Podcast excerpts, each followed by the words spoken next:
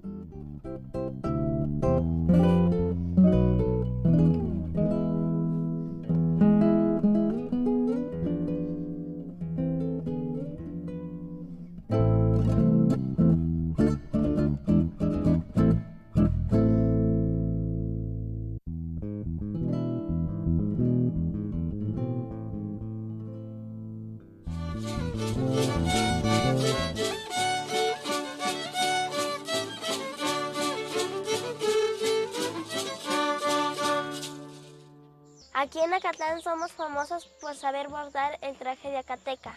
En Nago se le dice tecuete. Doña Eva lo borda muy bonito. También hace rebozos y huipiles y hasta las servilletas para las tortillas. Lo borda con pájaros y flores. La seda viene de Puebla, no es de, aquí. Pues la tela lo, lo, hace un señor. Y ya este, nosotros nos dan así limpio, ya nosotros dibujamos como este se llama, el bordado es artesanía, así lo conocemos nosotros. Allí en Citlala, ahí se ocupa el traje, pero ahí no lo saben bordar, no lo saben este, hacer, ni saben tejer. Ahí compran la tela y ya nada más se los ponen, pero ya los compran bordados.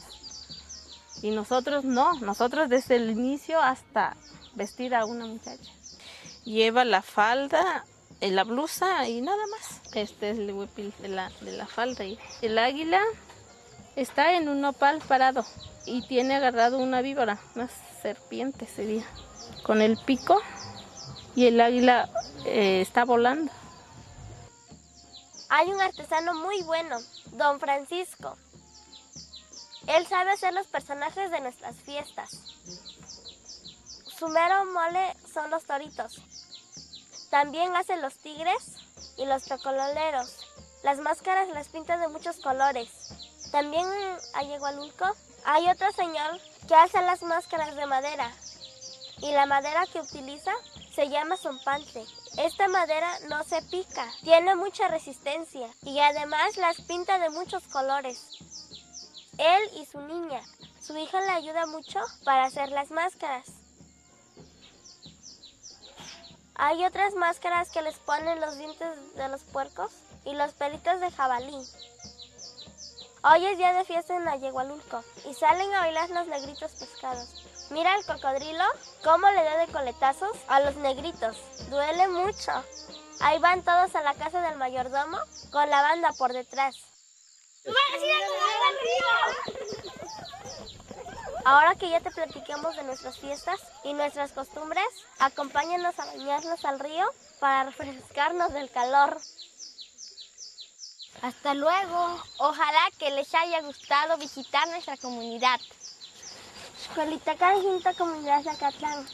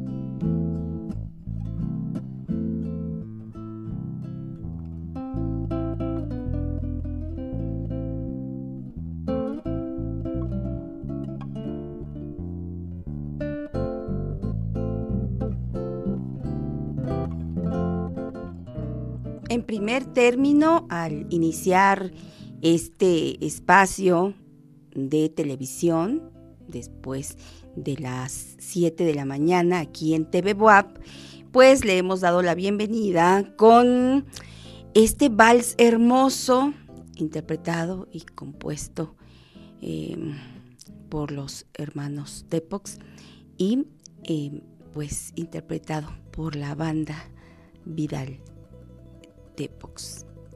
El vals se llama Añoranza Mexicana.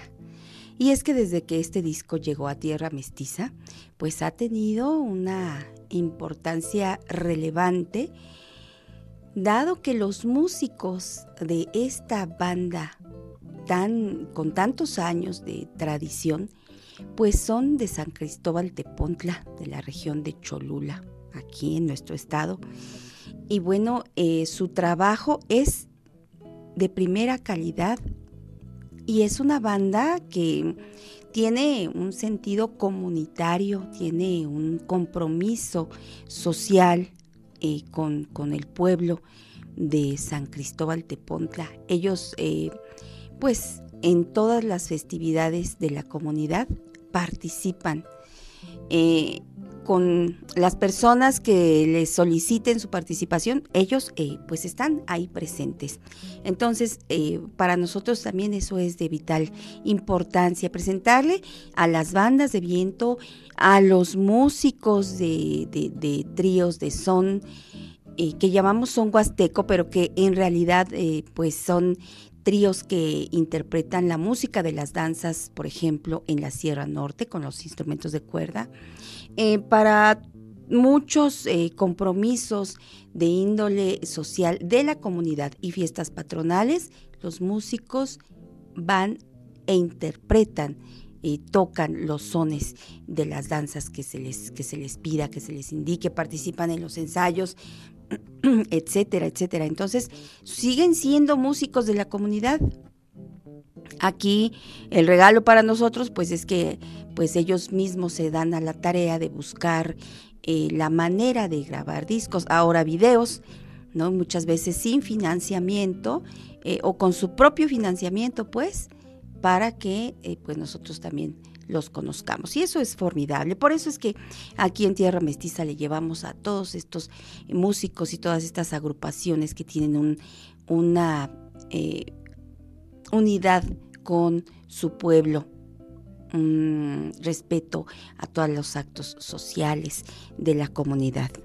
También escuchamos al grupo Los Cojolites, un grupo que nace de un taller eh, que se da de son jarocho Em, y a partir de, esos talleres se crea este grupo con niños. Ahora son adultos muy, em, pues ya con un camino gran, camino recorrido en el son jarocho. Y este son, que se llama Sembrando Flores, me da el preámbulo para platicarle a usted que en el siguiente segmento, que es la biodiversidad en el son, pues le tenemos sones de la, de la flora de nuestro país como por ejemplo eh, en la enredadera, le tenemos también la flor del maíz, los árboles. Bueno, ¿por qué? Recuerde que en la biodiversidad, eh, el son en la biodiversidad o la biodiversidad en el son es una propuesta que le hacemos para la escucha de la música tradicional a partir de las composiciones que la biodiversidad ha generado. Y por último, escuchamos este documental de la serie Ventana a mi comunidad con manos que pintan. Entonces encontramos eh, eh, toda esta descripción de los artesanos y sus ocupaciones con lo referente a pintar, pintar máscaras, por ejemplo, pintar hilos para los bordados, pintar los bordados con los colores de la naturaleza y ese lenguaje que une a la comunidad con la naturaleza. Vamos ahora a escuchar una composición del escritor Arturo Tristán, que es compositor de sones huastecos, de décimas, que ha intervenido varios sones huastecos, como el siguiente, eh, que, en el que empieza el son y luego eh, hay un espacio para que se interprete la décima, que se llama A mí me pinta la aurora. Vamos a escuchar esta intervención musical que es eh, pues en un son huasteco, la intervención de esta décima hermosa también, que habla de todos los pueblos originarios. Adelante con el video.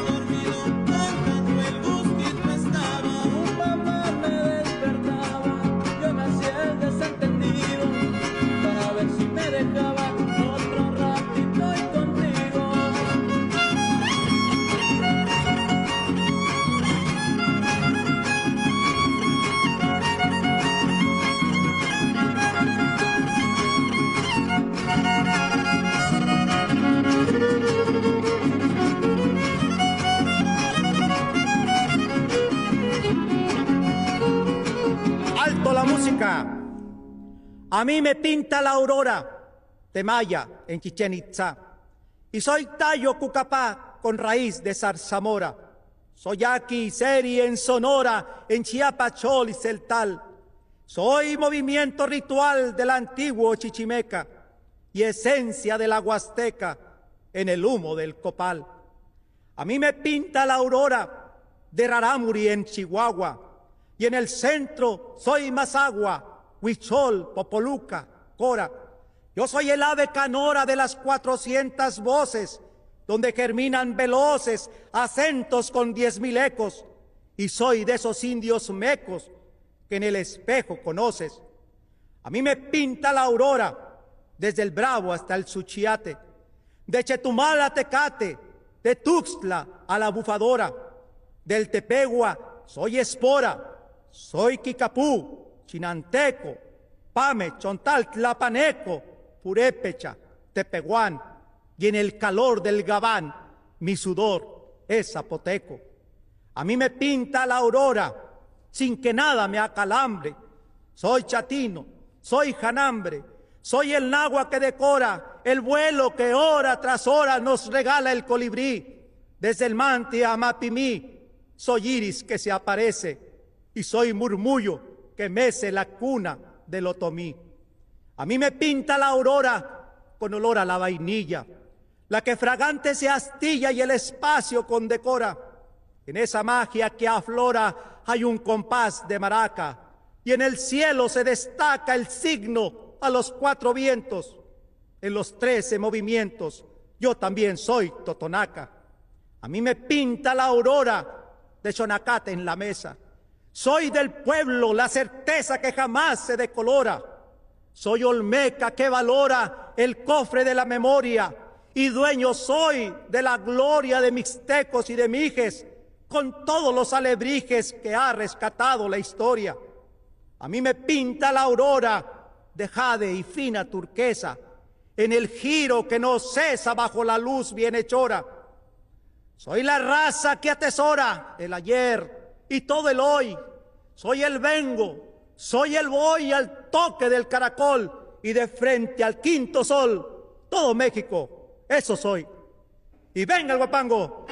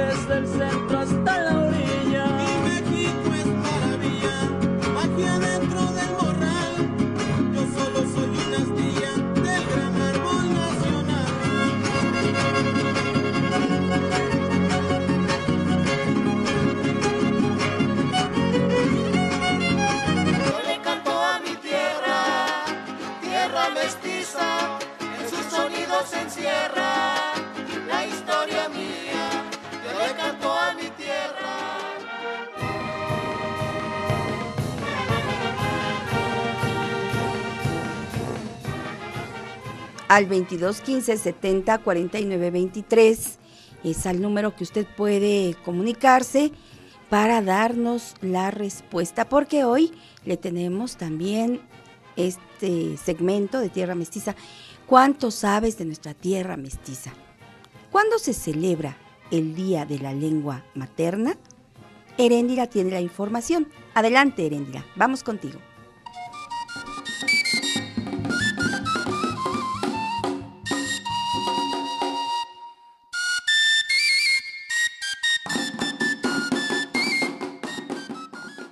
Hacia el Día Internacional de la Lengua Materna. Este 21 de febrero se celebra el Día Internacional de la Lengua Materna. Debemos preocuparnos por hacer visible la realidad lingüística de México y lograr retos para garantizar la diversidad plurilingüe en nuestro país. En cuanto a lenguas del mundo, algunas se leen y se escriben, otras solo se hablan. Algunas más solo se oyen o quizás solo se utilizan las manos o los gestos, pero cada una es compleja y bella. Aunque es una tarea casi imposible determinar cuántas lenguas existen en el mundo, en la actualidad se puede decir que son aproximadamente 7.000 lenguas en el mundo. Solo 28 son habladas por más de 50 millones de personas, y al menos el 43% está en peligro de desaparecer. La lengua es el instrumento más antiguo de cualquier sociedad, ya que representa un mecanismo cognitivo y comunicativo básico para todo ser humano ya así podemos alcanzar nuestro desarrollo intelectual, espiritual y social. Así que ya sea el español, inglés, tarasco, náhuatl, zapoteco francés, las lenguas nos aportan un sentido de identidad, nos permiten crear lazos sociales, contar historias, expresar ideas, emociones, entre otras cosas. La lengua materna es el primer sistema a nuestro alcance para interpretar el mundo que se abre ante nuestros ojos. En este sentido, conforma el primer acercamiento a la vida en sociedad. Es con ella con la que creamos una identidad, debido a que se convierte en una huella en nuestro pasado y presente cultural. Además de ella, va a dirigir también nuestro andamiaje cognitivo, el uso de la lengua materna tiene diferentes funciones. Una de ellas es ser un instrumento comunicativo, por medio de la cual las personas entablaremos nuestras primeras relaciones sociales. El segundo es que es un mecanismo de cohesión social, con el cual nos identificamos y podemos formar parte de una comunidad. Y finalmente es un andamio para el desarrollo de nuestras facultades intelectuales. La realidad de las lenguas indígenas es muy diferente ya que debido a los prejuicios que tenemos dentro de nuestro país, el uso de la lengua, el español sobre todo, es predominante, haciendo que los pueblos indígenas abandonen diariamente su lengua, ya que lo usamos para nuestras actividades diarias en la vida política, social, económica y cultural. Esto hace que las lenguas estén en riesgo de desaparecer con el fin de sensibilizar a la sociedad, es importante que este 21 de febrero, como mexicanos, no abandonemos nuestras tradiciones. En la voz de Herendira Méndez Juárez. Tierra Mestiza, revivando la identidad nacional.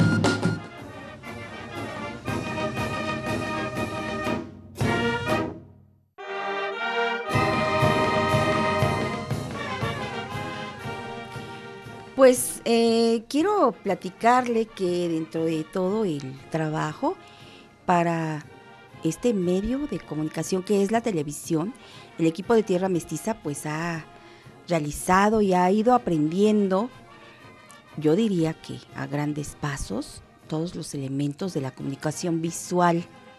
Con ello quiero decirle que muchos de los videos que le presentamos aquí en Tierra Mestiza ya son de la producción del equipo de Tierra Mestiza. Por ejemplo, el video anterior que usted acaba de, mirar, que es el de eh, la décima A mí me pinta la aurora. Toda la, fotografía, el video, pues ya fue realizado por el equipo de Tierra Mestiza. Lo mismo que el video que acabamos de escuchar, que contiene la respuesta a la cuestión de hoy, ¿cuánto sabes de nuestra tierra mestiza? También ya es de la producción del equipo de tierra mestiza. Las tareas se reparten en trabajos en equipo, en vinas o individuales.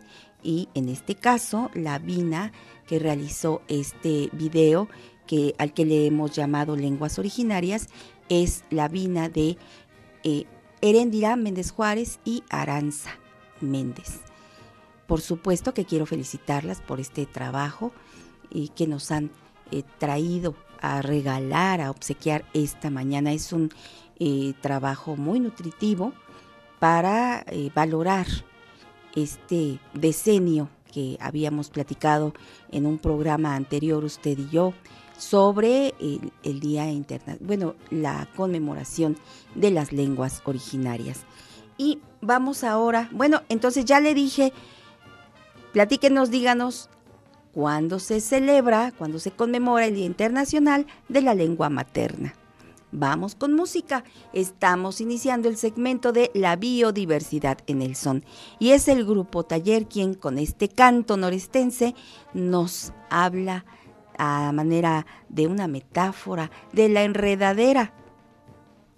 El, eh, este, este tejido que para muchas culturas originarias como nuestra cultura nahua, la enredadera es símbolo de crecimiento. Y sabe por qué, eh, si usted se da cuenta, todas las eh, plantas que son enredaderas que algunos también les llaman trepadoras, pues es porque crecen hacia arriba, siempre en búsqueda de, del sol, de la alimentación del sol, y sus flores también eh, van creciendo hacia, hacia arriba y después nos ofrecen una gran sombra. Y bueno, la enredadera es el título de esta canción norestense, algo nostálgica, con el grupo Taller. Adelante.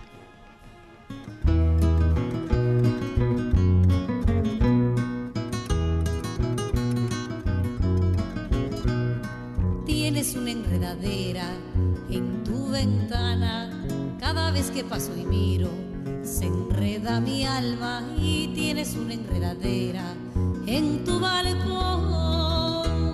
Y cada vez que paso y miro, digo, ahí está la dueña de mi corazón.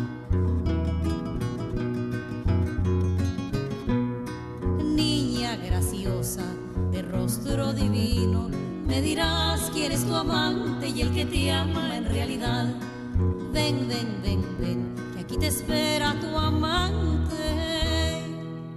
Si no de pena, si no de pena, yo moriré. Tienes una enredadera en tu balcón.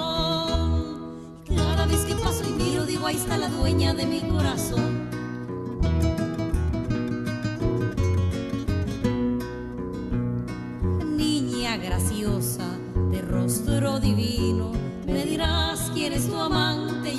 En realidad. Y ven, ven, ven, ven, que aquí te espera tu amante. Si no de pena, si no de pena yo moriré. Tienes una enredadera en tu balcón. Cada vez que paso y miro, digo, ahí está la dueña de mi corazón.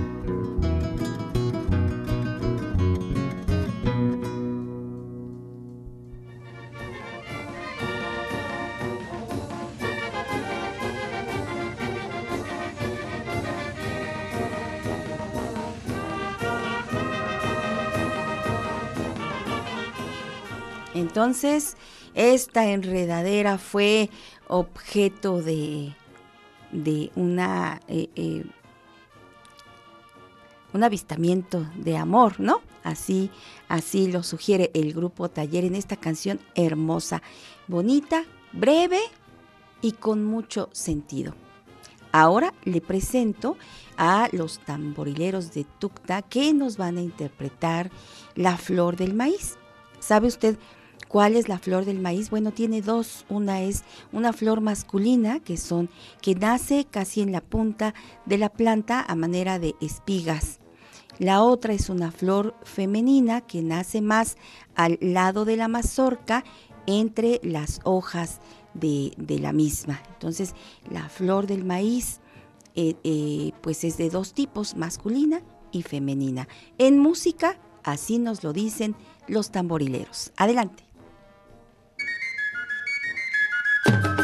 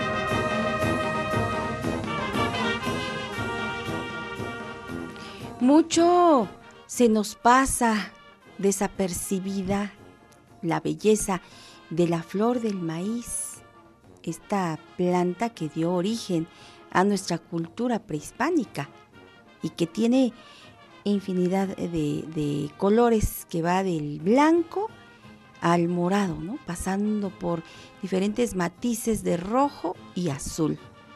Y por supuesto este es el, el resultado, el maíz es el resultado de la polinización entre eh, la flor eh, masculina y femenina del maíz.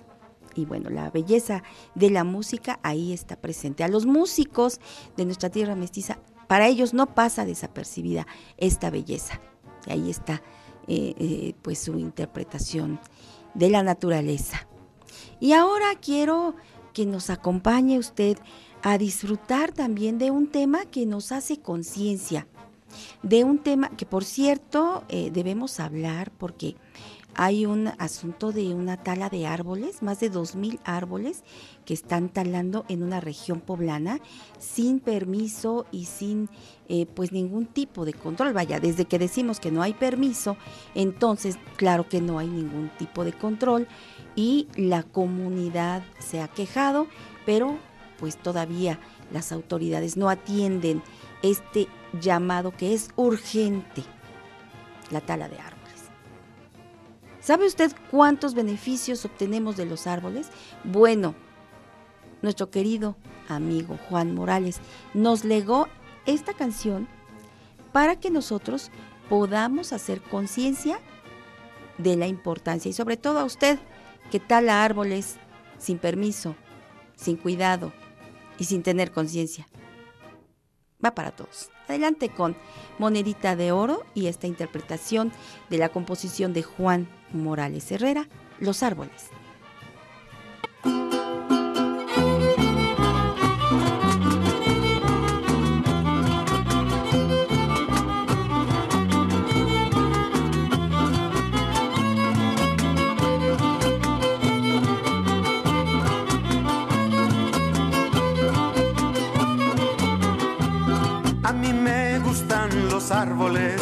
Porque transforman el dióxido de carbono por oxígeno para respirar benéfico y los gases que son tóxicos se reducen a lo mínimo. A mí me gustan los árboles, equilibran todo el ámbito. A mí me gustan los árboles, equilibran todo el ámbito. A mí me gustan los árboles porque absorben mucho líquido y como un hechizo mágico recargan los mantos acuíferos y si talamos sin método todo quedará desértico. A mí me gustan los árboles y todos sus procesos químicos. A mí me gustan los árboles y todos sus procesos químicos.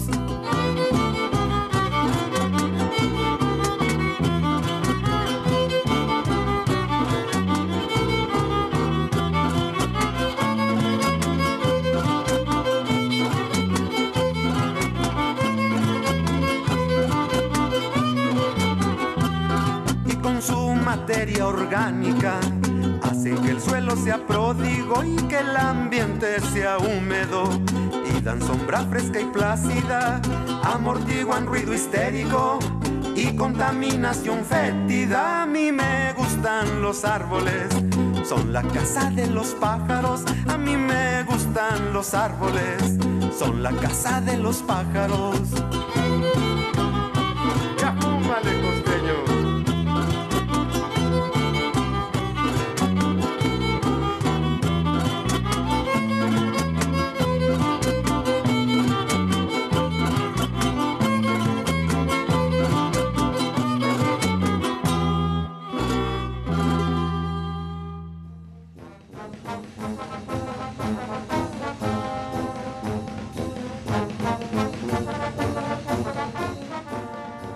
Yo jamás he visto que un billete de la denominación que sea nos dé aire.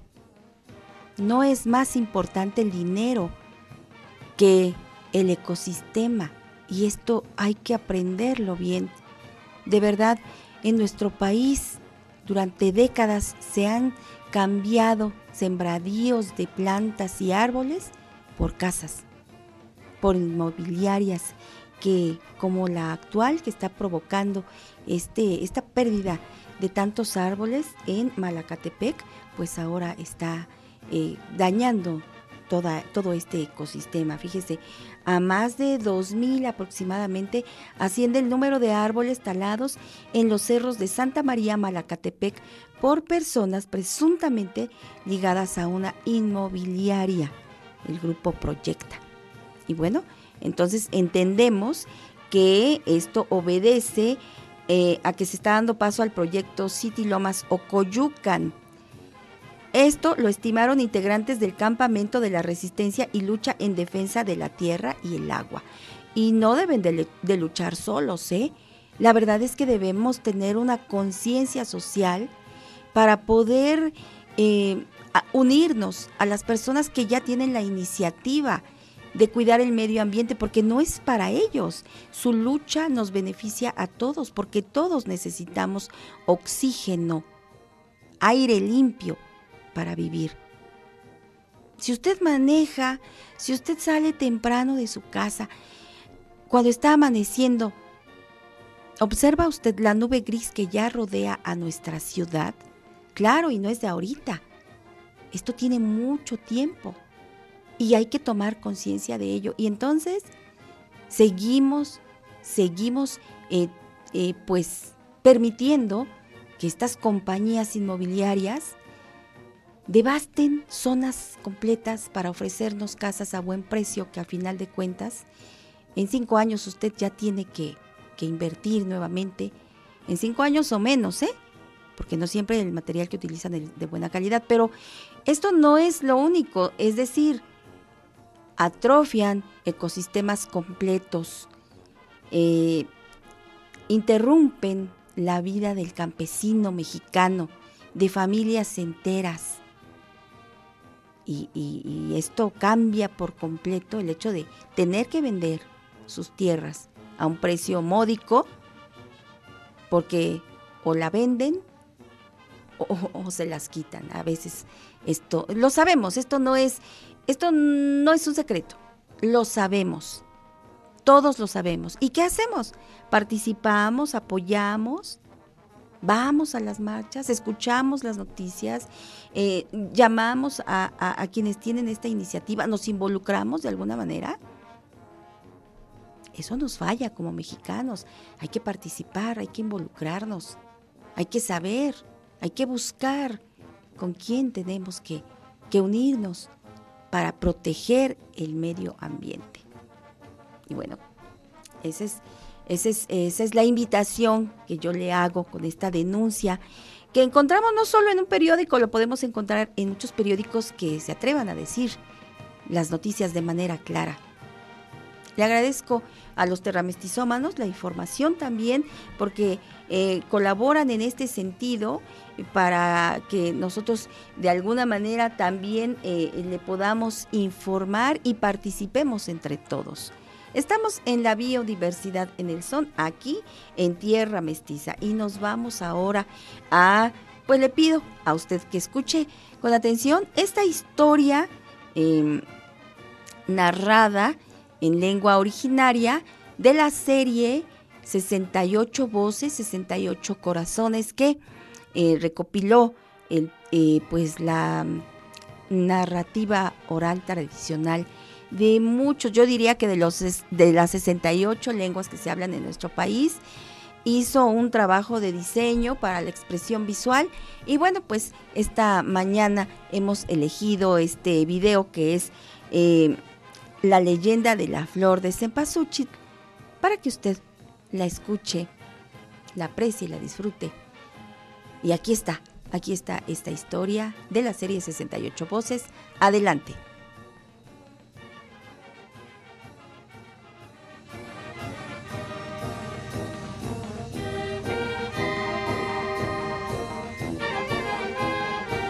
Estás escuchando Tierra Mestiza.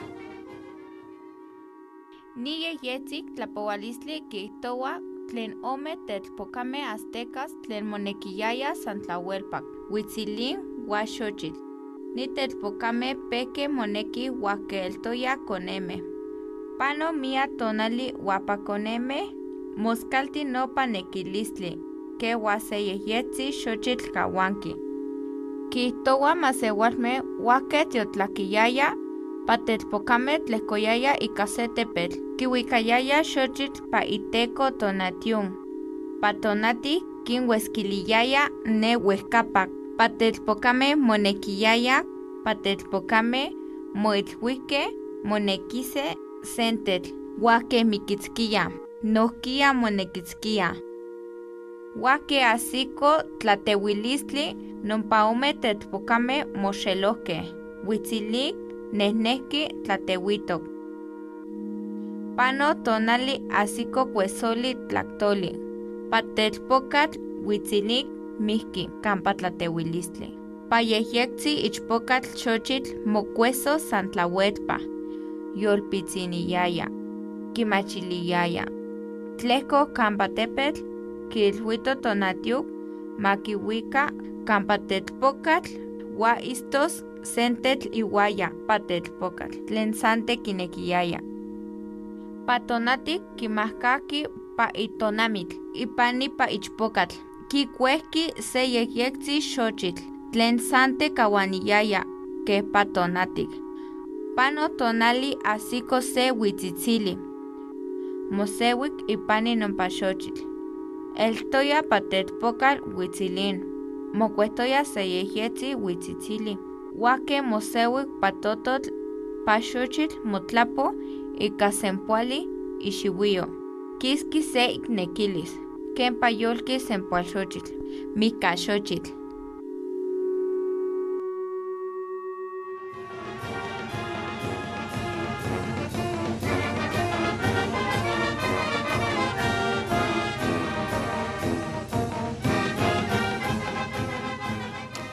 Si quiere usted participar diciéndonos también cuál es el sentido, la importancia, la trascendencia de una lengua originaria, llámenos o escríbanos su respuesta al número que aparece en su pantalla.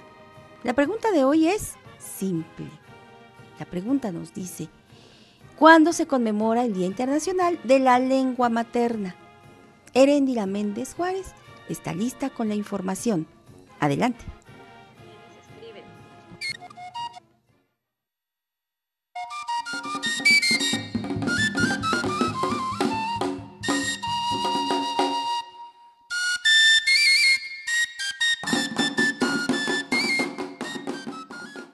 El Día Internacional de la Lengua Materna. Este 21 de febrero se celebra el Día Internacional de la Lengua Materna. Debemos preocuparnos por hacer visible la realidad lingüística de México y lograr retos para garantizar la diversidad plurilingüe en nuestro país. En cuanto a lenguas del mundo, algunas se leen y se escriben, otras solo se hablan.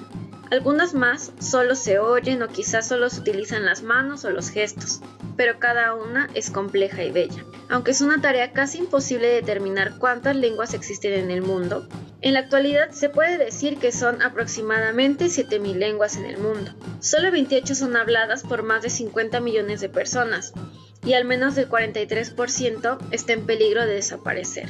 La lengua es el instrumento más antiguo de cualquier sociedad, ya que representa un mecanismo cognitivo y comunicativo básico para todo ser humano. Ya casi podemos alcanzar nuestro desarrollo intelectual, espiritual y social. Así que ya sea el español, inglés, tarasco, náhuatl, zapoteco o francés, las lenguas nos aportan un sentido de identidad, nos permiten crear lazos sociales, contar historias, expresar ideas, emociones, entre otras cosas. La lengua materna es el primer sistema a nuestro alcance para interpretar el mundo que se abre ante nuestros ojos. En este sentido, conforma el primer acercamiento a la vida en sociedad. Es con ella con la que creamos una identidad, debido a que se convierte en una huella en nuestro pasado y presente cultural. Además de ella, va a dirigir también nuestro andamiaje cognitivo, el uso de la lengua materna tiene diferentes funciones. Una de ellas es ser un instrumento comunicativo, por medio de la cual las personas entablaremos nuestras primeras relaciones sociales. El segundo es que es un mecanismo de cohesión social. con el cual nos identificamos y podemos formar parte de una comunidad. Y finalmente es un andamio para el desarrollo de nuestras facultades intelectuales. La realidad de las lenguas indígenas es muy diferente ya que debido a los prejuicios que tenemos dentro de nuestro país, el uso de la lengua, el español sobre todo, es predominante, haciendo que los pueblos indígenas abandonen diariamente su lengua, ya que lo usamos para nuestras actividades diarias en la vida política, social, económica y cultural. Esto hace que las lenguas estén en riesgo de desaparecer. Con el fin de sensibilizar a la sociedad, es importante que este 21 de febrero, como mexicanos, no abandonemos nuestras tradiciones. En la voz de Herendira Méndez Juárez.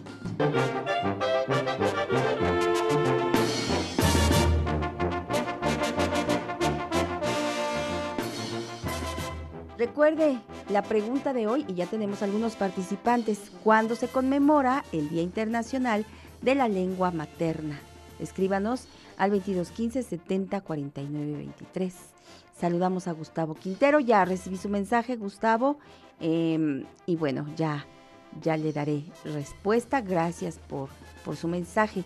También saludamos a la bella Jaciel.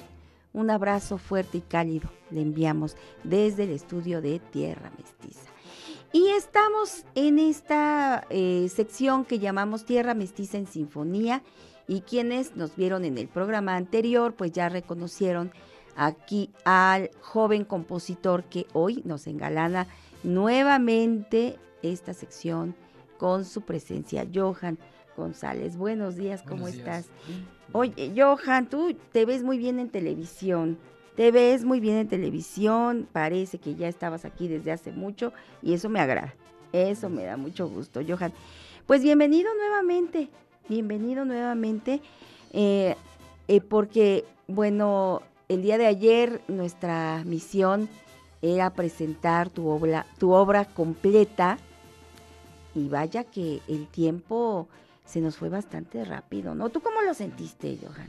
Igual es una historia que me atrapa y como me atrapa demasiado se extiende, se extiende mucho, hay muchas cosas que decir.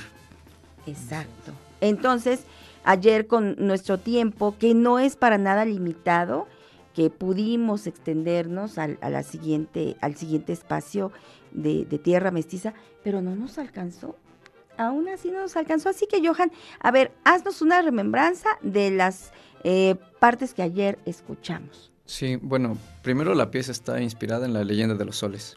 Empieza con un solo de flauta que va dedicado a Ometeotl.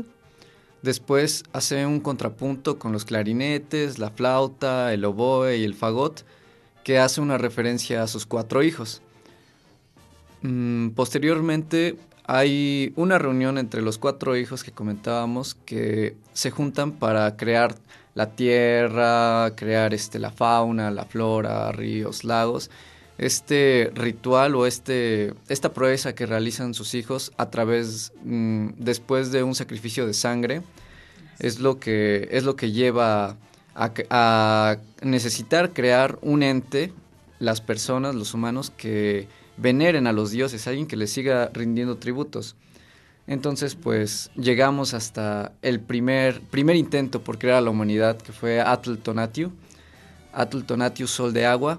Entonces, en este sol de agua lo que comentaba es que los humanos fueron creados de barro, pero eran muy pequeños y no cabían en las manos de los dioses, escapaban. Entonces, lo que hicieron fue tirar el sol, y cuando tiraron este sol, se, hubo grandes inundaciones, un diluvio y esos, esos entes se convirtieron en, peces. Entonces vamos a escuchar esta parte que se llama Atl Tonatio. Vamos entonces con la música. Vamos, vamos eh, con la música para ir relacionando esta explicación con eh, lo auditivo.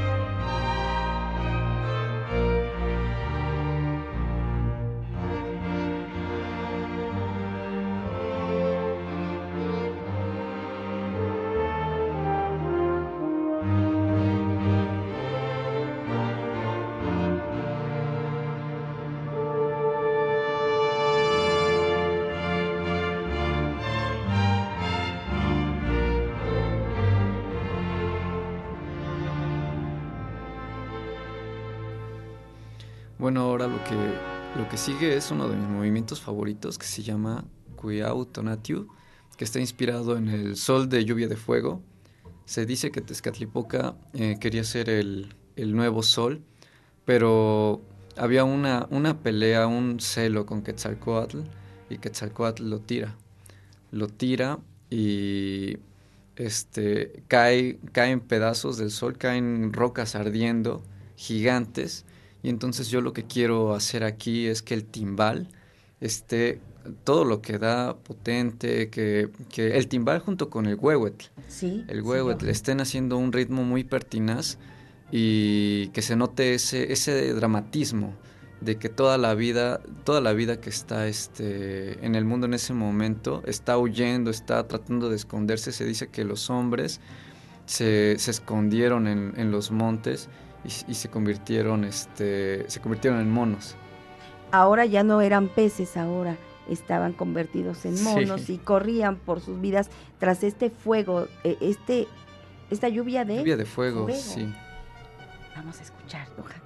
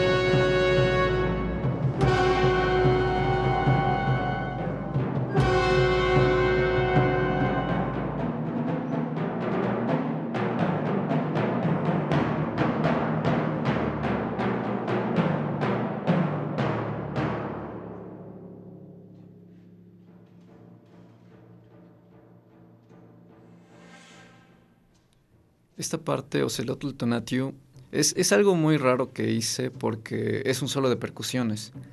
Que es poco, Es poco común, común, ¿no? sí, Ajá. es muy poco común.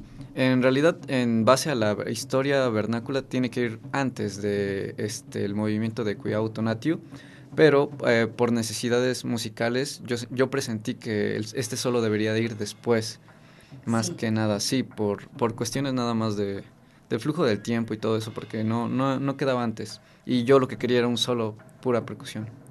Qué hermosura. Y me gustó como dijiste, yo presentí que este debería de ir después. Es decir, tu conocimiento académico, pero tu intuición te movió también en el momento de estar creando. Sí.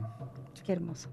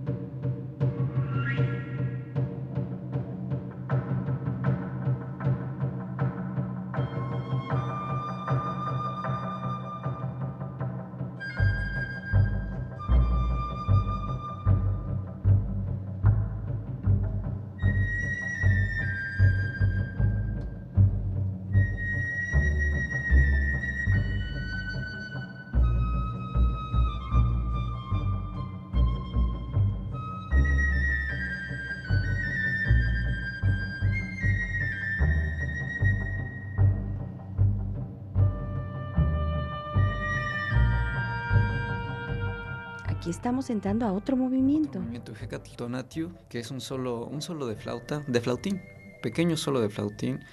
Quería que resaltar un poco más el teponazle, teponazle, huevet y, y los, y los alientos. Y por último, bueno, después de todo esto, se conduce al último sol, que es este el, el quinto sol, eh, es un sol en el que se supone que el mundo va a acabar por medio de terremotos, que se supone que es nuestra época, y como es nuestra época, pues yo hice alusión un poco al guapango de Moncayo, con la percusión a todo lo que da, y entonces este, este, este último movimiento para mí es un guapango que representa mucho la música mexicana.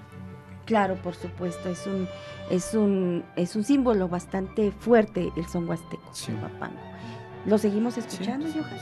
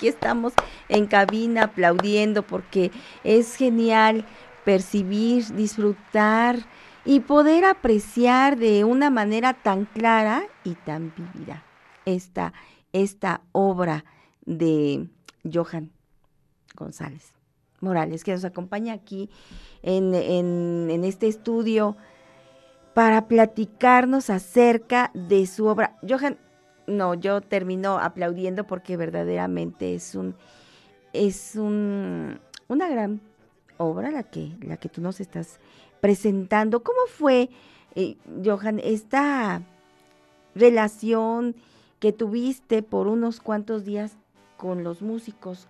¿Qué, qué, qué hay con ellos? Sí, em, el estreno era un jueves. Sí. Ellos me citan en domingo. Me dicen, ¿sabes qué? Ven, ven el domingo a, a mediodía. A mediodía va a ser el primer ensayo. Vamos a tener ensayos el domingo, el lunes, martes, miércoles descansamos. Jueves llegamos más temprano, hacemos un ensayo general. Y en la tarde, en la noche, ya nos estamos presentando en el concierto. Entonces tuve que ir, em, ya conocía un poco el movimiento porque antes algunos de mis conocidos han ganado ese concurso y de hecho es como una tradición en la UAP. Sí. Cada año alguien diferente gana de la UAP, entonces en ese concurso siempre hay alguien de la UAP, siempre hay alguien de la UAP. Yo conozco eh, a Horacio, Horacio Fernández de, de Vista, más que nada de Vista, y- porque yo cuando iba entrando, él iba saliendo de la UAP y ahorita está estudiando en Juilliard, eh, ahí en Nueva York. Después de él ganó otro compañero que ya conozco más, que se llama Giovanni. Después de Giovanni, Mario, que eh, invité a ver si, un, si quiere venir a escuchar. Mario Mejía. Mario Mejía, ah, sí. que ya hemos escuchado aquí su composición Sí, sí, sí. sobre la vaquita marina, lágrimas del Mar. Lágrimas del Mar, sí me parece que sí. Sí, ¿verdad que sí? Sí, claro que le hemos escuchado aquí en Tierra Mestiza en sinfonía. Bien, entonces tú tienes una gran idea de qué es lo que va a pasar en, en este, en este, en esta participación al concurso. Oye, y qué bueno que, que- que nuestra máxima casa de estudios tenga la iniciativa de ustedes em, para estar con frecuencia nombrándose en este concurso. Qué bueno. Me da Sí, mucho gusto. Y es muy gracioso porque no es que nos digan del concurso o algo así, es entre compañeros que nosotros platicamos. Y, y dicen que es la tradición de que el que va a presenciar el concurso del otro va ganando y va ganando. O sea, como que los apadrinan. sí. Pero además eh, los, eh, las- los bendicen con, con- con todo su com- acompañamiento, su instrucción. Vaya, porque, y debo decirlo, y siento, creo, Johan, no sé, este, creo que aquí la, la Escuela de Artes les debe un reconocimiento muy especial porque están poniendo en alto este nombre de toda la universidad. Sí. Bueno, Johan, y entonces tú llegas, ¿no? Yo llego, tengo mi partitura. eh, llego, estamos en. Ensayan todos los días en el teatro principal de la Sociedad de Autores y Compositores. Sí. Entonces es un teatro, pues, un poco grande y ya está la orquesta puesta. Tú llegas. eh, me senté donde pude porque, pues, estaban los otros cuatro compositores que igual eran jóvenes, entonces no nos conocíamos. Ya estaban ensayando una, una pieza, la mía era la tercera y apenas iban con la primera. Llego, me siento, veo cómo están, este, cómo es la actividad. El- estaba este director, Eduardo García Barrios, que es un, es un director muy, muy bueno y, y conocido internacionalmente. Siempre trabaja con Arturo Márquez. Ah, muy bien. Sí, ahí es una gran organización, porque es lo que se necesita. Pero además creo que la selección eh, de, de los músicos es muy cuidadosa, ¿no? Por lo que nos decías ayer, es que en qué tiempo montaron cada obra. Sí. Entonces, Entonces es un ensayo que dura como desde las 12, la 1. Tenemos un descanso a las 4 y acabamos hasta las 7 más o menos. Pero todos los días se ensayan todas las obras, las, cin- las cinco obras que se estrenaron y aparte se estrena una obra de, de Márquez. Ay, no me digas. Sí, también ensayan una obra de Márquez. Qué músicos. Sí, entonces el primer día Sí. yo no conocía para nada la dinámica. El primer día lo que hace el director es checar el tiempo. El tiempo, porque yo lo hice en computadora, mi maqueta de audio, tengo mi partitura, pero realmente el tiempo humano es diferente. Y dice el maestro, ¿sabes qué? Este tiempo está bien, pero ¿qué tal si lo hacemos más rápido? ¿Qué tal si hacemos esto más lento? ¿Qué tal si aquí hay retardandos? Eso es lo primero que se hace. Lo primero que se hace es ver el tiempo que va a ser la pieza. Porque él hizo cambios, muchos cambios. Yo fui muy estricto con decir el mismo tiempo que al principio, el mismo tiempo que al final, esto. Y me dijo, ¿sabes qué? Está bien, pero ¿qué tal si lo hacemos más rápido? Y yo dije, está perfecto. Me gusta. Me gusta, me gusta lo que él, él. Él, él analizó las piezas al derecho y al revés. Y hasta parecía que los conocía más que, que uno mismo. Ah, y, es toda esta experiencia la que le permite, ¿no? Este, intervenir de esta manera para que tu obra todavía luzca más. Sí.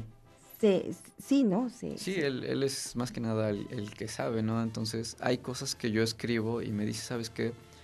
Eh, están bien, pero pueden mejorar. Hay cosas que quita, hay cosas que pone.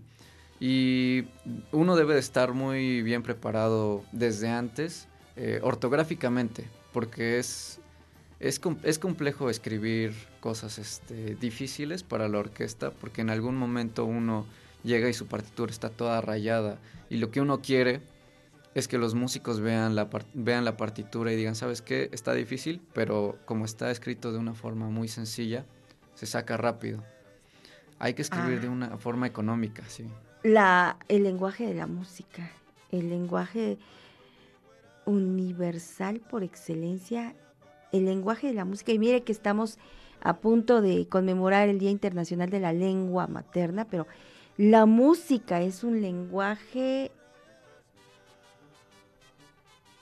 tan estricto, tan bello, tan complejo, pero como dices tú, si se escribe de manera, algo complejo se escribe de una manera sencilla o fácil, entonces el intérprete pues lo va a lograr. Sí. Sí, Johan. Hay cosas que, que nos aconsejan, por ejemplo, yo no usé piano, pero un amigo que usó piano tiene una pieza muy cromática, todos los sonidos los está usando al mismo tiempo y entonces es complejo. Él, eh, él, a él sí le tuvieron que explicar un poquito más de cómo podría ser mejor, mejor la lectura, porque él, él, su pieza es demasiado densa. Es un compañero de Pachuca Hidalgo que se llama Uriel, y entonces su pieza era demasiado compleja al estilo, al estilo de Silvestre Revueltas. Wow. Entonces él, él tuvo un poco de problemas que tuvo que resolver en ese mismo día, en ese mismo momento, y estar con el pianista y decir, ¿sabes qué? Vamos a hacer esto, ya, vamos a cambiar todo esto, y fue una plática así de ya, porque pues ya es el jueves, ¿no? Entonces hay cosas que, que, que si están mal, no te dan tiempo ni de resolverlas hasta ese mismo día mira, mira cuánto vas dispuesto a crecer. Vas dispuesto a crecer desde el momento en el que estás, em, digamos, abierto a las sugerencias, a las correcciones, porque no hay soberbia. No hay soberbia en las actitudes de, de los participantes, quiero entenderlo así. Entonces, fuera de esa soberbia, todo te va a permitir crecer porque estás dispuesto a escuchar, a corregir, a mejorar, a, modificar un poquito y yo te felicito por eso. Lo lograste por, por, por estas actitudes tan claras que ahorita estás mostrando. Johan, muchas felicidades, de verdad. Eh, eh, a lo mejor estas felicitaciones son un poco tardías, porque ¿cuándo fue el concurso que ganaste? Es que el concurso lo gané en noviembre del 2020. El estreno fue en 2000 21, noviembre de 2021, se atrasó un año. Sí. Sí, debió haber sido a los dos meses, pero se atrasó un año y entonces fue pues un semestre antes de que entráramos otra vez a clases. Ah, muy bien. Sí, fue terminando este el confinamiento ya en México. Exactamente, pues todo todo esto tiene que ver con el periodo de la pandemia y el regresar a la normalidad y todo. Bueno, entonces no estamos tan atrasados en esta felicitación, Johan. muchas, muchas felicidades es eh, pues de reconocer todo el trabajo y te deseamos que sigas en este camino y que si es que es posible, cuando tengas otra composición, nos lo hagas saber para que vengas a platicarnos, Johan. ¿Qué te parece? Bueno, Johan, pues estas puertas de Tierra Mestiza en Sinfonía y de todo el programa están abiertas. Quiero también que le demos las gracias a Christopher Mújica, que estuvo pendiente de este, de este su, espacio, que es Tierra Mestiza en Sinfonía, y que hoy nos ha hecho lucidor con, con tu presencia. Y, y bueno, pues enhorabuena, Johan. Muchas, muchas felicidades. ¿Algún saludo que quieras mandar muy especial antes de irnos a corte? Pues en especial a la facultad, Facultad de Artes, todos mis compañeros, sé que algunos escuchan y, yo sé que es eh, parte de parte del, crecimiento el también escuchar la, vivencia de otros compañeros, así como yo lo hice en mi tiempo, también mis compañeros, yo espero, y espero que se animen a entrar a estos concursos, que le, que le tengan, le pierdan el miedo a, a perder, porque sí se pierde demasiado, mucho tiempo, se desespera uno, pero al final de cuentas cuando cuando haces una pieza que, te gusta mucho, con la que te sientes muy identificado y ves que la gente también la, agradece y la, la valora, la, valora, sí. Uno se siente muy bien, se siente demasiado bien. Claro, no es siempre el buscar ganar, con participar, con crear, ya se está haciendo algo extraordinario, ¿no, Johan? ¿Y qué es la vida si no hacemos algo extraordinario? Sí. ¿Verdad? Gracias, Johan. Pues allá están los saludos. Gracias a todo el equipo por esta, por esta, este momento tan em, interesante, tan, tan grande que estamos hoy viviendo aquí en Tierra Mestiza en Sinfonía.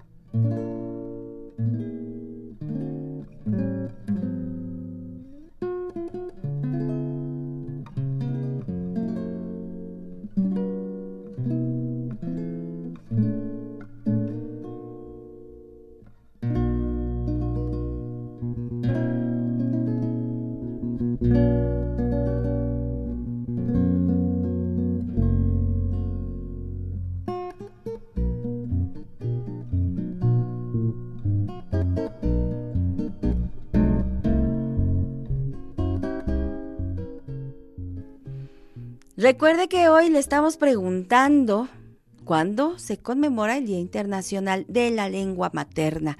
Le platico como referencia que estamos viviendo el decenio de la lengua originaria, de la lengua materna, del 2020 al 2030, 10 años de conmemoración, de conmemoración, de celebración, pero sobre todo de generar el respeto por las lenguas originarias. De casi 700 en el mundo, México tiene 68 culturas que conservan todavía su lengua originaria. Entonces, pues tenemos que saber vivir como un país pluricultural, con respeto a todas las lenguas y por supuesto con leyes que se adapten a la cosmogonía de los pueblos originarios y que deje de existir ese abuso que ha habido por siglos y siglos. La, la eh, pues, eh, criminalización de la pobreza por vestir diferente, por hablar diferente, por pensar diferente. Así que ese panorama que tenemos que abrir en nuestra forma de ver, de pensar, de entender el mundo, tiene mucho que ver con que comprendamos que hay diversas formas de vivir en este mundo y que la lengua originaria es la representatividad de toda esa cosmogonía. 68 lenguas originarias en nuestro país. ¿Ya participa con nosotros? Escríbanos y agréguenos algo sobre las lenguas originarias. Vamos con Emanuel Montejo Gallegos, que ya nos tiene listo este paseo por el Estado de México y nos llevará a recorrer sus museos y además nos hablará de las fiestas en Xalatlaco, por supuesto las fiestas eh, tradicionales de esta comunidad. Emanuel, vamos contigo, llévanos ya de paseo, adelante.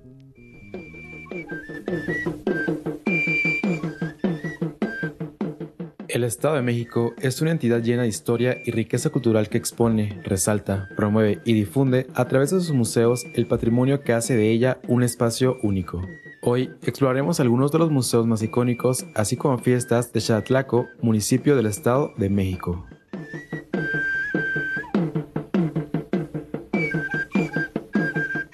El Museo Nacional del Virreinato abarca desde los antecedentes de la conquista de México en 1519 a 1521 hasta las primeras causas de descontento social que desembocaron en el movimiento insurgente de 1810. Está integrado por 22 salas ubicadas tanto en la parte baja del claustro de los aljibes como en la parte alta del claustro de los naranjos, y exhibe objetos diversos como pintura, escultura, cerámica y textiles. También se ocupa de la vida conventual femenina en el virreinato, con una colección de más de 20 retratos de monjas coronadas que, por su número y relevancia artística e histórica, es la más importante de su género en América Latina. Aborda también las artes y oficios de la Nueva España y el intercambio comercial y cultural que sostuvo con el Oriente, con sus colecciones de marfil, porcelana, taracea y enconchados. Es indispensable visitar el templo de San Francisco Javier, que forma parte del actual museo, ya que es uno de los pocos templos barrocos en México que aún conserva las características con las que originalmente fue concebido. Los retablos fueron diseñados y elaborados por Miguel Cabrera e Higuinio de Chávez a mediados del siglo XVIII. En 1933 se declaró Monumento Nacional los templos y demás estructuras jesuitas de Tepoztlán, y en 1964 comenzaron por fin, a cargo de Lina, las obras sistemáticas de restauración, con el espléndido resultado que inauguró en 1964 el presidente Adolfo López Mateos.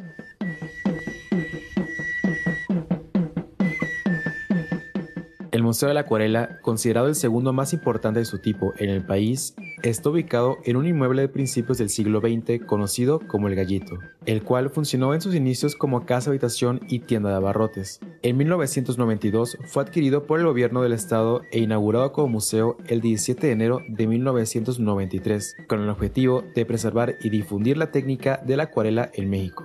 Es un edificio considerado Patrimonio Histórico del Estado de México por el INA, lo cual otorga una atmósfera pintoresca. La mezcla entre arte y arquitectura provoca un ambiente idóneo para disfrutar de las acuarelas, llenando de curiosidad a los visitantes.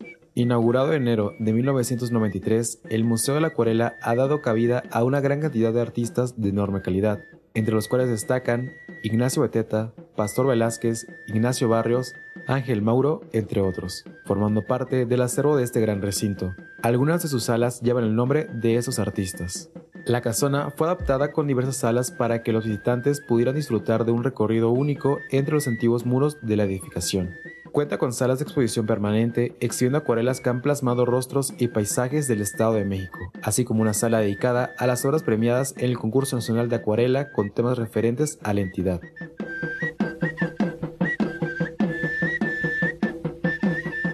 El Museo de Sor Juana Inés de la Cruz está ubicado en el sitio donde nació Sor Juana Inés de la Cruz en 1651. Era una casa de labranza rentada por su abuelo Pedro Ramírez de Santillana, a los padres dominicos en Nepantla. Para el siglo XIX, los restos de la construcción eran unos cuantos muros. En la década de los 40 del siglo XX, las ruinas consistían en un muro y algunas piedras. Ante tal situación, el gobierno del Estado de México mandó a construir un espacio con techo de vidrio sobre las ruinas. Entre los años 1969 y 1975 continuaron las labores de preservación de la casa. Al mismo tiempo, el sorjuanista Justo Sierra apoyó las obras, mandando colocar una cantera rosa con la frase En este sitio se encontraba la casa en que nació el 12 de noviembre de 1651 la décima musa Sor Juan Inés de la Cruz. En el exterior de la casa, en una de las esquinas, se colocó otra escultura de cuerpo completo, obra de Luis Rosso. En el interior se incrustaron azulejos de talavera con los mejores versos de Sor Juan Inés y una reproducción de su retrato, obra de Miguel Cabrera. De 1975 a 1981 inició la delimitación geográfica del predio con bardas y rejas. En ese tiempo se colocaron tres esculturas, Sor Juana de Niña, Sor Juana Adolescente y Sor Juana Adulta, obras de Gastón González. En 1994, el gobierno del Estado de México, en coordinación con el Instituto Mexiquense de Cultura, reconstruyó el recinto. El 17 de abril de 1995 fue inaugurado como Centro Cultural Sor Juan Inés de la Cruz.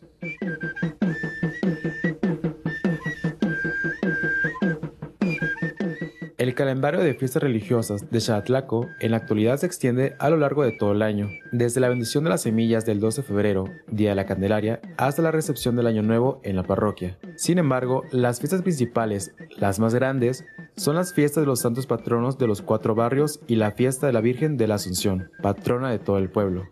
Estas fiestas coinciden con el ciclo de crecimiento del maíz, pues inician con la fiesta del barrio de San Juan, considerado el santo dador del agua, poco después de la siembra, y concluyen con la fiesta del barrio de San Francisco el 4 de octubre, que en términos del calendario ritual da inicio a la cosecha y precede a la celebración de los difuntos, fiesta última que se lleva a cabo con rituales familiares de manera privada. Los rituales de los que las danzas forman parte no se reproducen de manera automática, por inercia, sino que requieren una voluntad individual y colectiva. Cada individuo debe encontrar un sentido y una motivación personal que lo impulse a participar. La motivación puede verse al agradecimiento que siente por los favores recibidos de los santos, a la necesidad de cumplir con las promesas que se les hicieron en un momento de crisis, al deseo de ser reconocido socialmente, a la devoción o al simple gusto de participar. Una queja recurrente de los señores de mayor edad y de los maestros de las danzas es que los jóvenes ya no tienen la misma devoción que había antes. Sin embargo, más allá del sentido personal que los jóvenes le pueden atribuir a su participación, ya sea por gusto y diversión en lugar de devoción, el hecho es que le encuentran sentido a participar y lo siguen haciendo con entusiasmo. Organizar las danzas y llevarlas a escena el día de la fiesta del santo es un proceso complejo y costoso en términos de tiempo, esfuerzo y dinero forma parte del ritual que comienza mucho antes de la fiesta del santo y se prolonga después de que ésta concluye.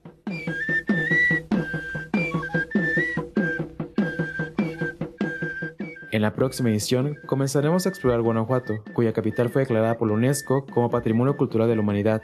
Mientras tanto, continúa con nosotros en Tierra Mestiza.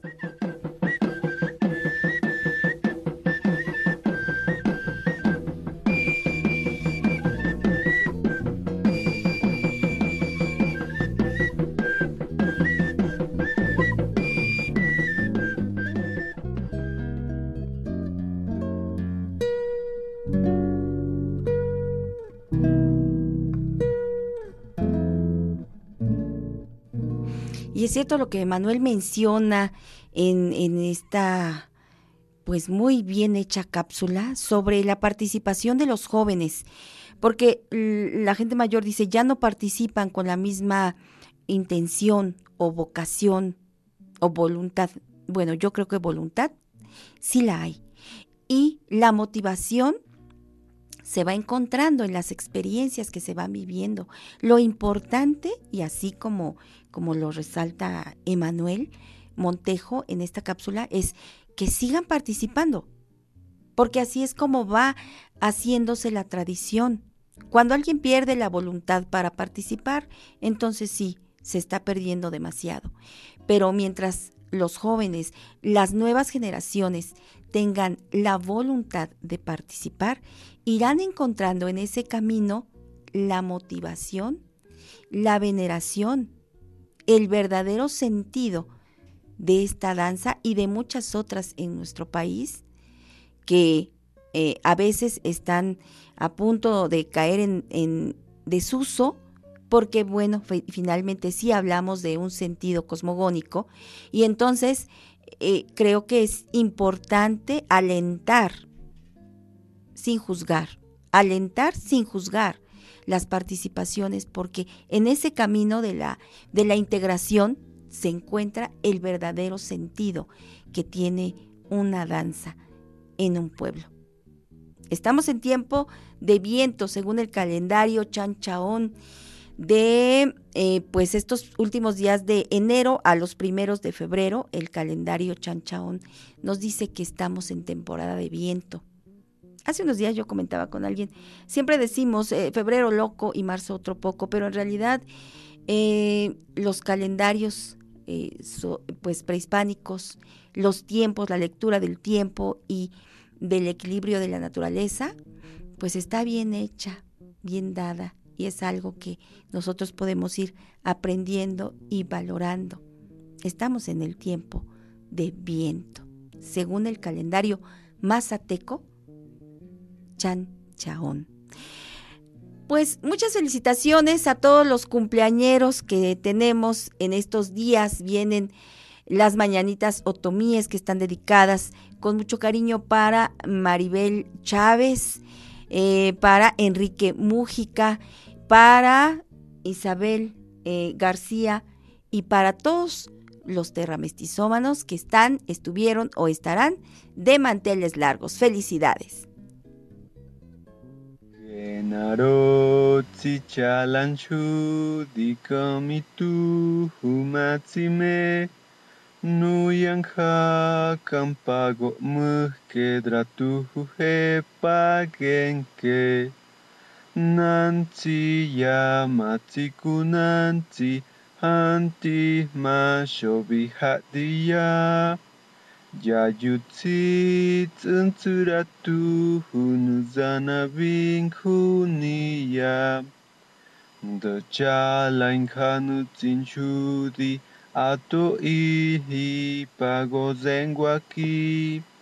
Dampojo gotoda ihme nushonte de goma jufiki. Yarahati nutzihiadi. yara Yarahati nunampa nanti yabinigi nunshudi hantisma bihati ya.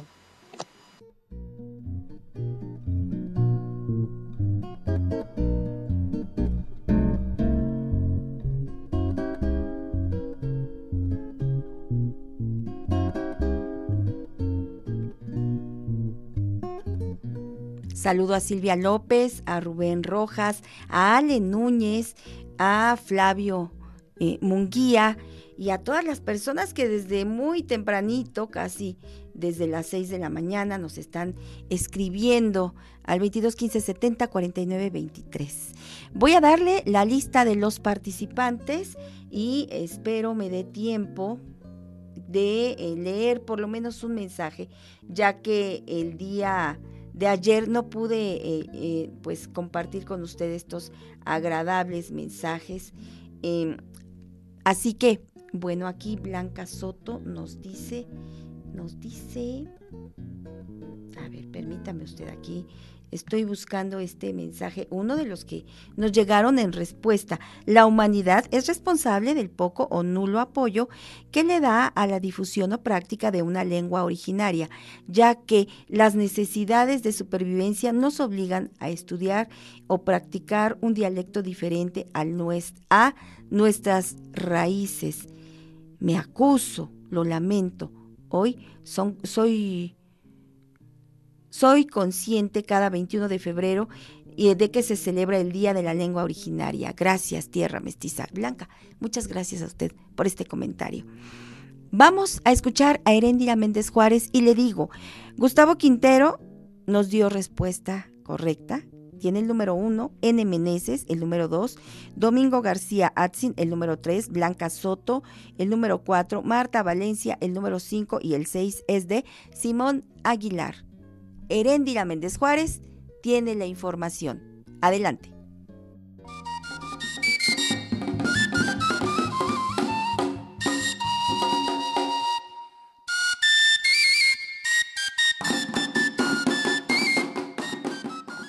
Hacia el Día Internacional de la Lengua Materna. Este 21 de febrero se celebra el Día Internacional de la Lengua Materna. Debemos preocuparnos por hacer visible la realidad lingüística de México y lograr retos para garantizar la diversidad plurilingüe en nuestro país. En cuanto a lenguas del mundo, algunas se leen y se escriben, otras solo se hablan.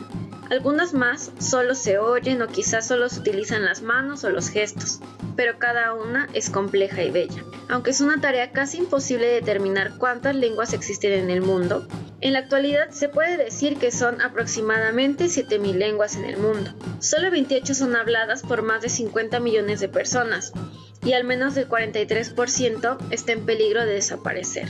La lengua es el instrumento más antiguo de cualquier sociedad, ya que representa un mecanismo cognitivo y comunicativo básico para todo ser humano.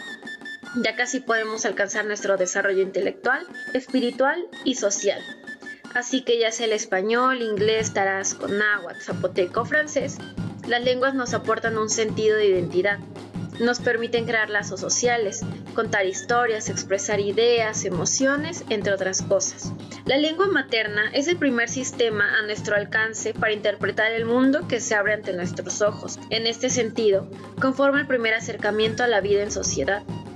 Es con ella con la que creamos una identidad, debido a que se convierte en una huella en nuestro pasado y presente cultural. Además de ella, va a dirigir también nuestro andamiaje cognitivo, el uso de la lengua materna tiene diferentes funciones. Una de ellas es ser un instrumento comunicativo, por medio de la cual las personas entablaremos nuestras primeras relaciones sociales. El segundo es que es un mecanismo de cohesión social, con el cual nos identificamos y podemos formar parte de una comunidad. Y finalmente es un andamio para el desarrollo de nuestras facultades intelectuales. La realidad de las lenguas indígenas es muy diferente ya que debido a los prejuicios que tenemos dentro de nuestro país, el uso de la lengua, el español sobre todo, es predominante, haciendo que los pueblos indígenas abandonen diariamente su lengua, ya que lo usamos para nuestras actividades diarias en la vida política, social, económica y cultural.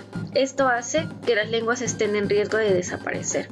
Con el fin de sensibilizar a la sociedad, es importante que este 21 de febrero, como mexicanos, no abandonemos nuestras tradiciones. En la voz de Herendira Méndez Juárez. Tierra Mestiza, revivando la identidad nacional.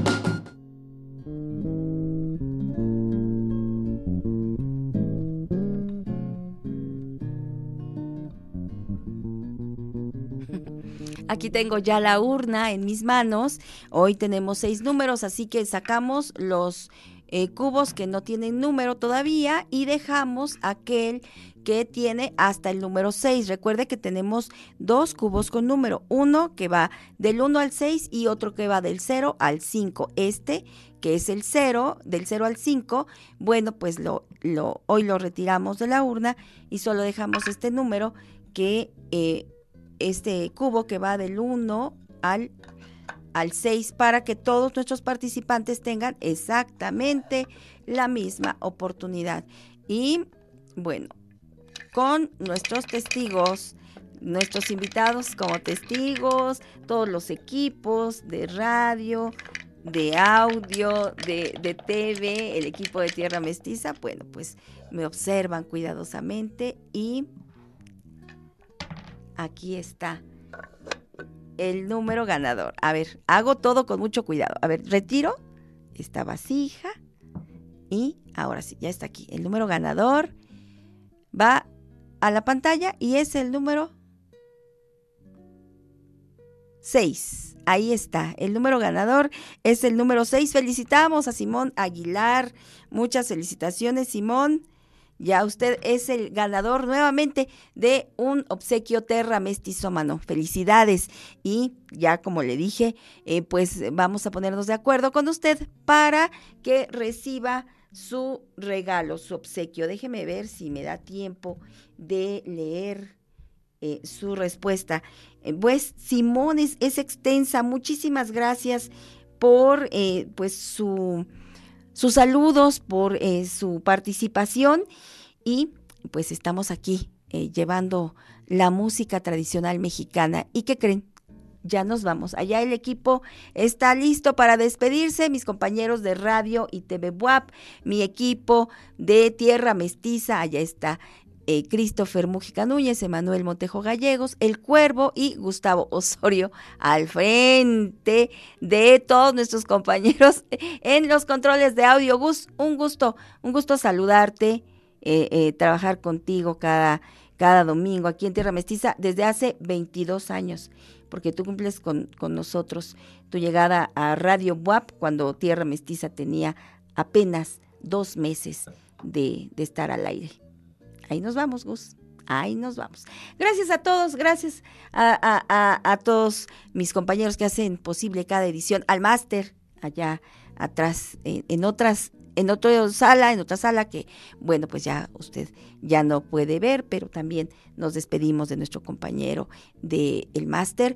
Nos despedimos de nuestro gran invitado del, del día de hoy, Johan González Morales. Muchas gracias por haber estado con nosotros. Y pues les recuerdo que el próximo fin de semana nos encontramos desde las 6 de la mañana a través del 96.9 y a partir de las 7 en su televisión abierta 18.1 TV WAP o su televisión por cable canal 118. Yo soy Vera Alejandra Núñez Merino y con gusto le digo, alegre me voy.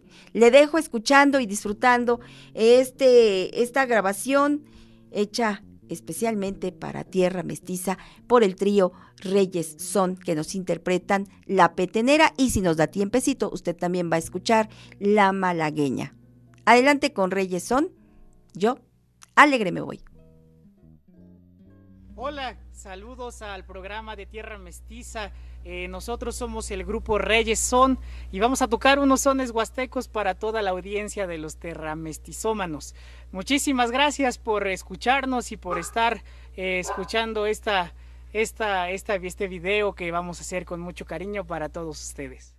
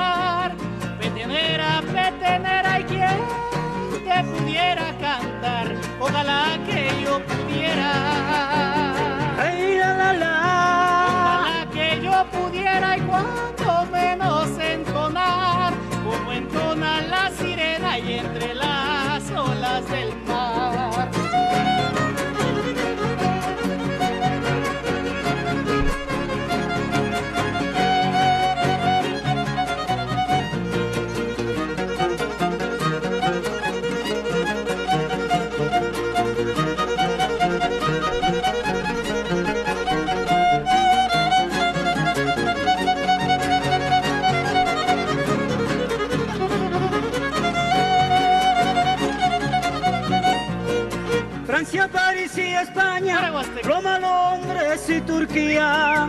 Francia, París y España, Roma, Londres y Turquía, pero Asia nos acompaña.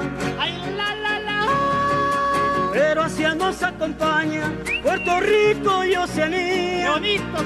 Hay también la Gran Bretaña, África y la tierra mía.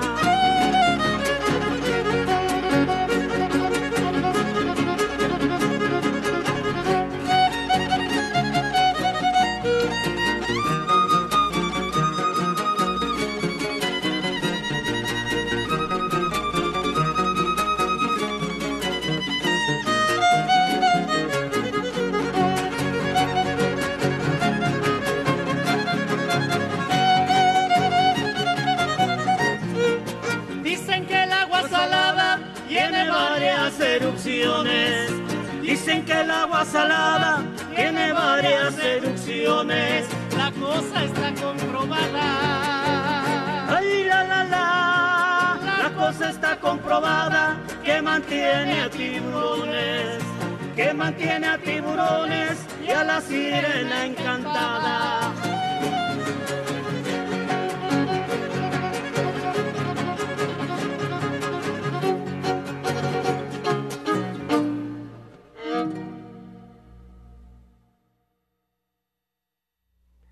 Continuamos con otro, otro son huasteco, esto ya titulado La Malagueña.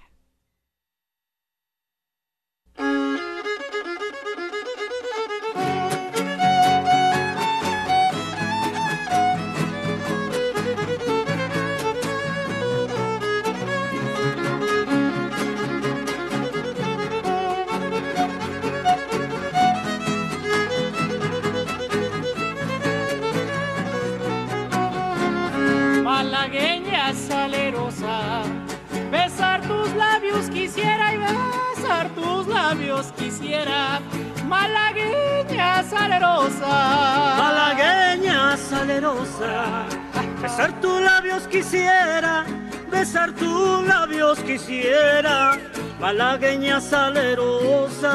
y decirte niña hermosa que eres linda y hechicera y que eres linda y hechicera como el candor de una rosa.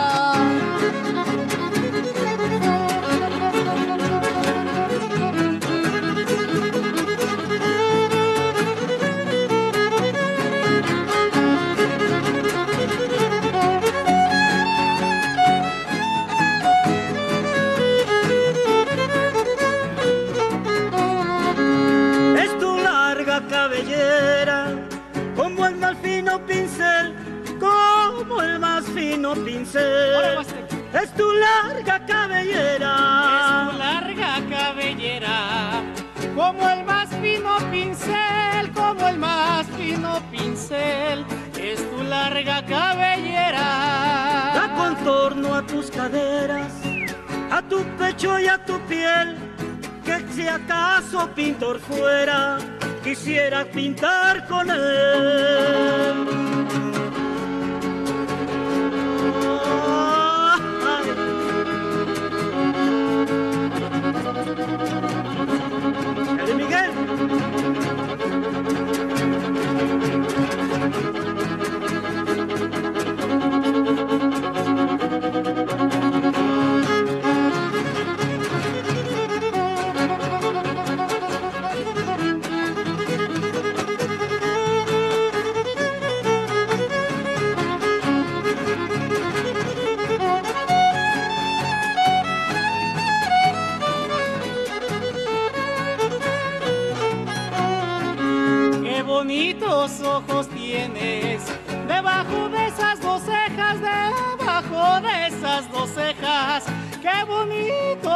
Ojos tienes. Qué bonitos ojos tienes.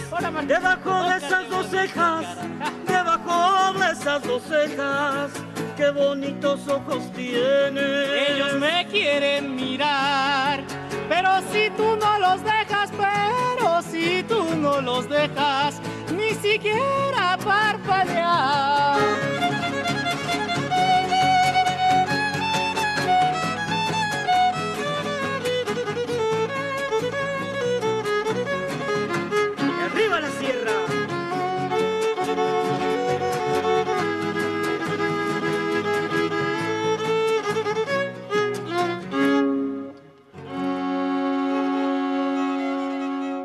Fue Tierra Mestiza, reavivando la identidad nacional.